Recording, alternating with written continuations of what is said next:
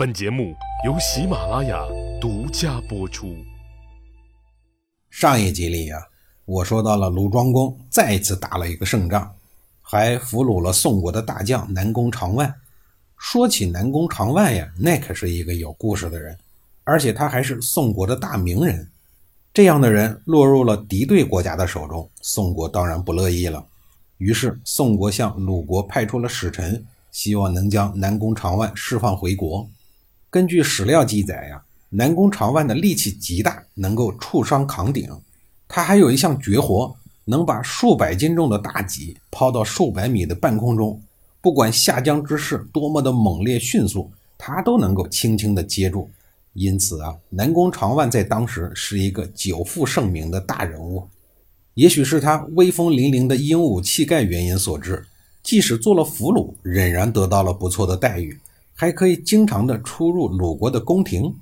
鲁庄公自知已经得罪了齐国，从内心来讲呢，他也不愿意和宋国积怨太深，于是啊，就同意释放了在鲁国一直享受宾客待遇的俘虏南宫长万。回到国内以后，南宫呢依然享受大夫的待遇。这一天，宋闵公和南宫长万在蒙泽打猎期间呢，俩人还在一起下棋。在一旁观战的呀是宋闵公的妻妾们，不知道为什么呀，南宫长万大发感慨地说：“鲁庄公真是太好了，善良又完美，天下这些诸侯中配做君主的，恐怕就只有鲁庄公了。”这话确实让他的直属领导宋闵公心里头不舒服了，而一旁的妻妾们呢也是脸色难看。这时候，宋闵公对他的女人们解释说：“这个人是鲁国的俘虏。”回头，宋闵公又对南宫长万说：“你是因为被鲁庄公俘虏的原因吧？不然鲁庄公哪有你说的那么伟大呀？”这些话还没有让宋闵公解气，他又悻悻地说：“我原来是尊重你的，可是现在没有必要了。你不过是一个俘虏，我没必要尊重你了。”在今天的我们看来呀，宋闵公知道南宫有做将军的分量和能力的，不然何必请求鲁国释放他呢？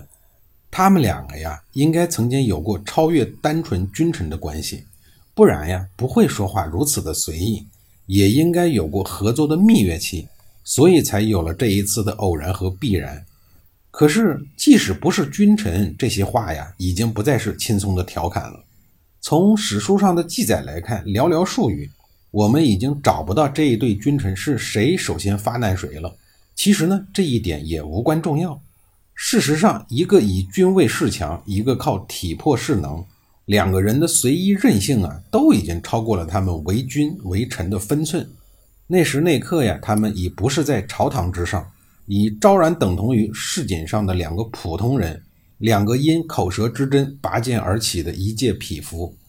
没过多久，赶上了周天子周庄王去世，周喜王即将继位，南宫长万向宋闵公请求说。让他去周王城吊贺，因为他从来没有去过周王朝的首都，他也想去见识一下。宋闵公听了以后，阴阳怪气地说：“我泱泱大宋国，难道就没有别的人了吗？要派一个当过囚犯的人做使者？”宋敏公的这段话呀，杀伤力太强。南宫长万的火山终于爆发了，他怒目圆睁，抡起了一个棋盘，一下子就把宋敏公给打翻在地，随后又给了一拳。就这还不解气，又扭断了宋闵公的脖子，然后呢，堂而皇之的走出了宫廷。在宫门口，他遇到了闻讯而来的宋国大臣裘木。裘木手持长剑，厉声呵斥，而力大无穷的南宫长万反手仅一拳，裘木的头颅就被锤得粉碎，飞溅的牙齿竟然镶嵌在宫门上，可见其力量是多么的惊人。然后呢，杀昏了头的南宫长万又遇到了宋国的太宰华都，一剑将这个白发苍苍的老臣挑落车下，又一剑杀死。这惊心动魄的场面呀，在《公羊传》中被描述的呼之欲出，其浓浓的血腥味在今天看来还是让人怦然心动、毛发悚然。这一次政变发生在公元前六八二年，接下来这一位超级大力的勇士立了一个叫子由的宋国公子为君。视为宋前废公，随后宋国王室的其他公子一律被驱逐出境。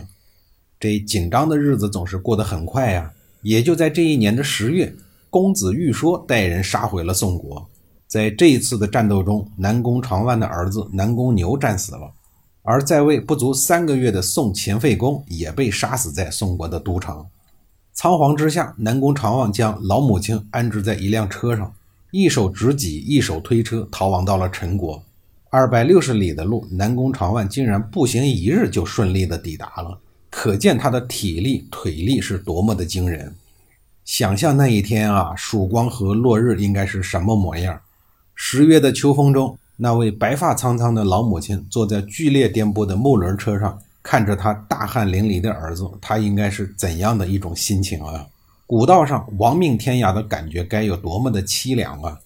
南宫长万是一个勇士，还是一个莽夫，还是一个孝子呢？还是一个给母亲和儿子带来灾难的不祥之人呢？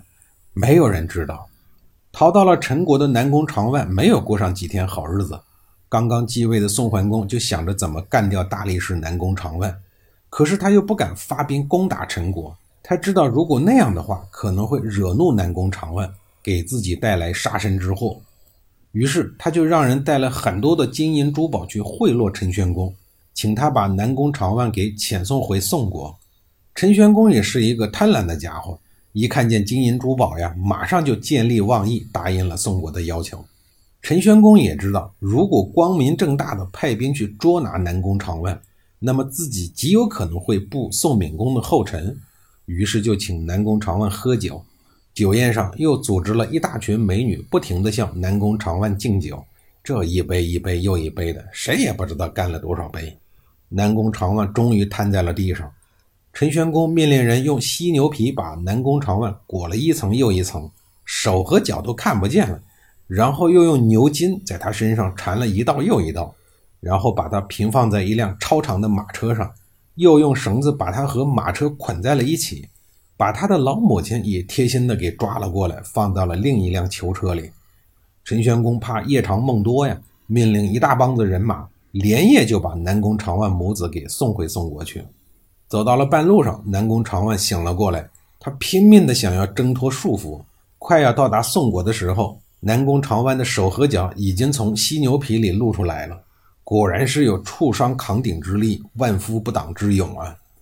负责押送的陈国士兵吓坏了，一个个举起大锤就狠命地砸向了南宫长万的膝盖和小腿，数不清砸了多少下。终于呀，南宫的膝盖和小腿都被砸碎了。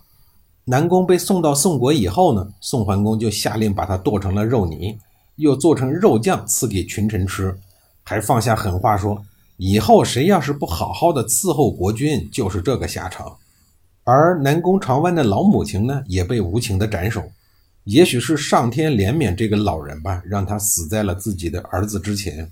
南宫长万虽然死了，但导致他最终死亡的原因呢，还是值得分析研究的。以史为鉴嘛，对吧？下一集里啊，我继续给您讲述。